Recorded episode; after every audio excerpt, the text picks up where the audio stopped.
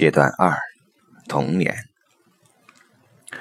随着生命的诞生，个体的人进入了他自己的生活。尽管还是有所依赖，但他已经与母体分离。虽有连结，但已不再融合于母体之中。从前的环境是完全融于母体之中的，而现在却完全不同。你与另一个个体分离存在，并且你自己就是从他分离而来的。母亲仍然是整个世界，但我却不再是她身体的一部分，一体性被连接所取代。我们现在是两个人，并且我们之间相互有关系。孩子开始用手、嘴巴、鼻子及所有其他的感官去发现母亲，而从这时刻到他认识到母亲是一个独立个体，还需要一段时间。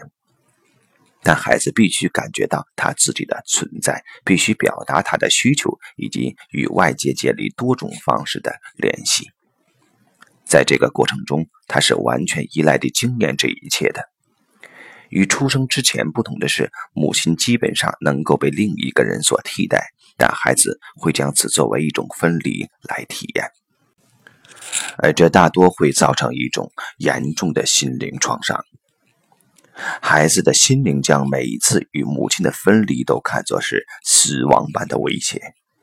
只有母亲的一直存在，才能给孩子安全感，而这种安全感正是孩子放松地融入敞开的新世界中所需要的。与母亲的接触越不安全，对于孩子来说，这个世界就会越不安全，并且在他以后的整个人生之中，就越是会感到紧张与恐惧。有很多在以后的人生之中表现为负累的模式、行为的障碍、心理问题或心理疾病的源头都在这里，并且人们与母亲之间的关系，特别是分离以及情感上的连接，通常在治疗的过程中都扮演了非常重要的角色。在治疗的过程中，治疗师经常会过分地强调一方，而忽视甚至否定另一方，而这会妨碍疗愈。许多在六十年代出现的人本主义的治疗方法，都往往过于强调分离而忽视情感连接，而我们发现有些家庭排列师则会过度强调情感上的连接。如果我们仔细的观察，就会发现，分离发生在情感连接之前。如果没有经过分离，孩子与父母仍然是一个整体。而连接只能发生在两个分开的个体之间，情感上的连接或者对这种情感连接的内在需求是在分离之后才出现的。出生是分离的最本源的体验，而为了更好地克服分离之后艰困的环境，我们彼此之间需要情感上的连接，这样。情感上的连接来到了一体性的位置上，并在一定程度上取代了它，但同时它又矛盾性地服务于挣脱束缚或者更尖锐的表达式分离，并在其中百般忍耐。所以，情感上的连接是基于分离之下或者之后的，也就是说，分离更为重要。人们可以没有情感上的连接而存在，但却不能够在身体上不与母亲分离。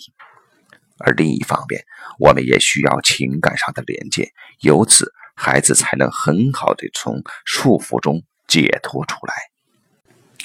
情感上的连接赋予孩子这种感觉，他在安全感中出生在自己广阔而开放的人生道路上。由此，情感上的连接为孩子走向自己的道路提供了支持，或者用另一种表达就是提供了自由。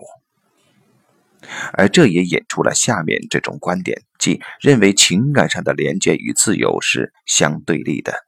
人们必须为了自由与情感的连接做斗争，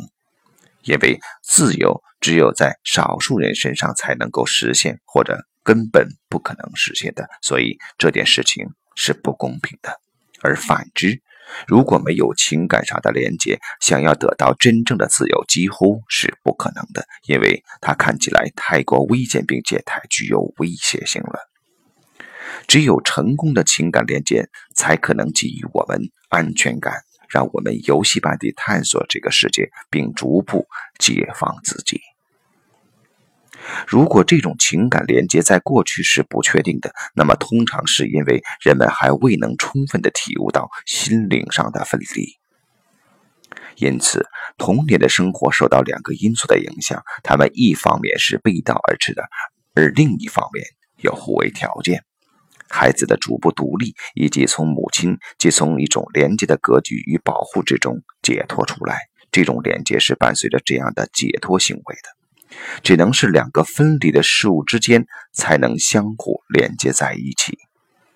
但是对于孩子而言，首先当然是婴儿。如果没有其他人的照料，便不能存活。所以，这种连接不只是心灵上的，还有物质上的。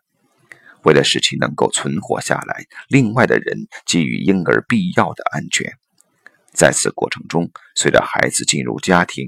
刚开始是是父亲为母亲的位置充当补充的角色，他们传递了安全的感觉，而这种安全感则会降低婴儿的依赖和无助感。如果父母亲的照料还满溢着爱，那么孩子的依赖感甚至可以完全消除。另外，如果在物质方面，尽管母亲其家庭的照顾能够被另外的人所替代，但是情感和心灵上的依赖却不能够被替代。所以，童年的典型特征是融入家庭之中，以及对家庭的依赖感。归属感和经济上的支持是孩子健康发展的基本前提。在这个过程中，他们提供给孩子内在与外在的安全感，直至他能够完全独立。